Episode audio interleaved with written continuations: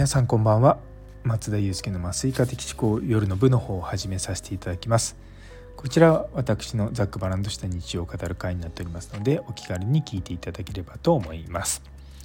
というところで皆さんチャット GPT 使ってますか？もう私はですねもう手放せません。うんっていうかまあいろんなことをやる中でもう役に立つんですよ。で今私あの課金をしながら使っているので PDF とかも読んでくれるんですね。でそうなってくると論文ももう読めちゃうんですよね。でその要約をしてくださいとかあとこの論文の中に書いてあるこういう情報は何ですかとか、まあ、そういったことがもう本当に簡単にできちゃうんですね。で今はですね結構このチャット GPT を使って絵を描いているんですね。でこれダルイーっていうのがついていてでそこにまあこういった絵描いてくださいっていうと、まあ、自動で絵を描いてくれるんですよ。で実はあの先日始めたあのブログの表紙のところはそれで絵を描いてるんですね。まあ、ただですねちょっと絵描くそのプロンプトが難しいんですよ。まあ、コマンドというかこういうふうにしてって言ってもあのなかなかうまく絵が描けないんですよね。だから僕としてはこうモチーフになる絵をポンと持ってってそれをただ単に絵にしてほしいぐらいなものなんですけども、うん、なかなかうまくいかないと。なんでようやくですね今あのブログの、まあ、表紙っていうの一番上のところに出てくる絵をですね、まあ、結構アニメっぽくいいものをですねちょいちょい作っては載せてます。あの難しいんですよこういうの書くの。でもなんだ一番最初にミッドジャーニーが出た時も私触ってたんですけどもミッドジャーニーよりもまああの書きやすいですよね。でここをこうしてくださいとかここをああしてくださいみたいなことやるとちゃんと、まあ、それに沿ったことは出来上がるのでやっぱ使い勝手いいなと思うんですよね。で私の周りにもそのミッドジャーニーからこのチャット GPT の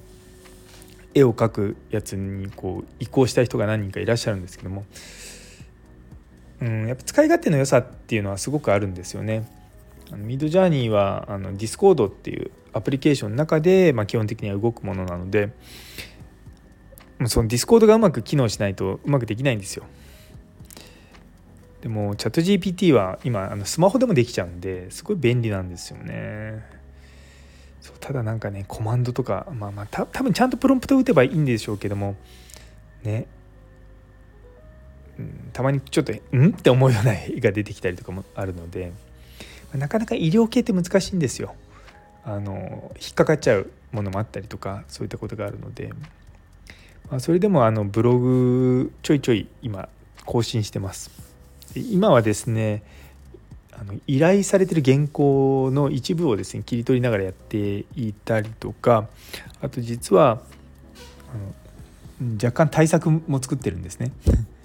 で対策ってどれぐらい対策かというと今文字数がですねどれぐらいになってるんだろうなこれ。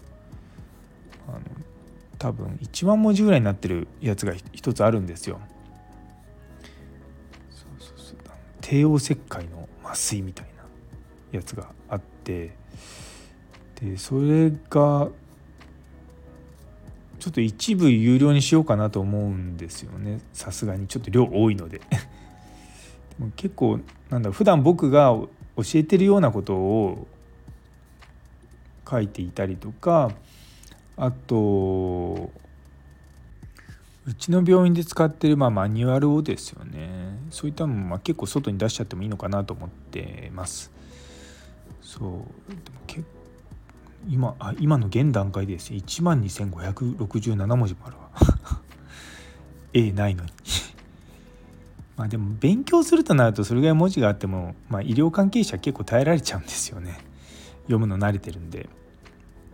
まあでも一つ一つのところは、まあ、文字数少なくまとめてあるので、まあ、比較的読みやすくはあるんですけども結構マニアックに作ったなって自分自身も思います。うん。まあどうし、うん、どっちにしろ、まあ、まあ、うちの病院でね使ってるものだからそんなに私としてはそれを文書化することは手間ではないしむしろま仕事につながるので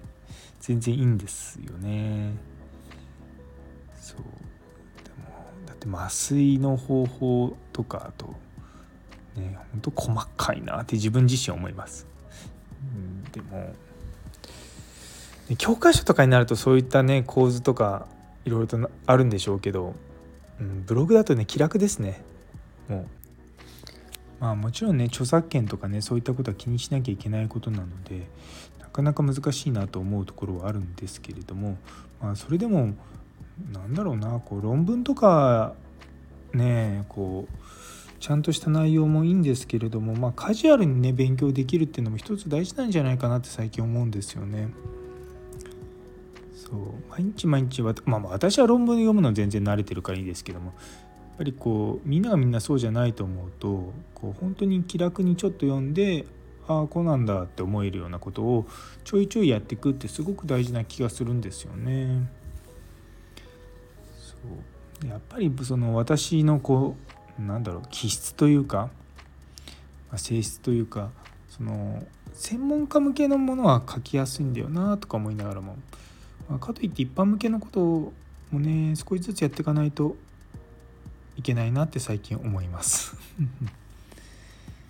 えー、というところで、えー、最後まで聞いてくださってありがとうございます。今日という一日が皆様にとって素敵な一日になりますように。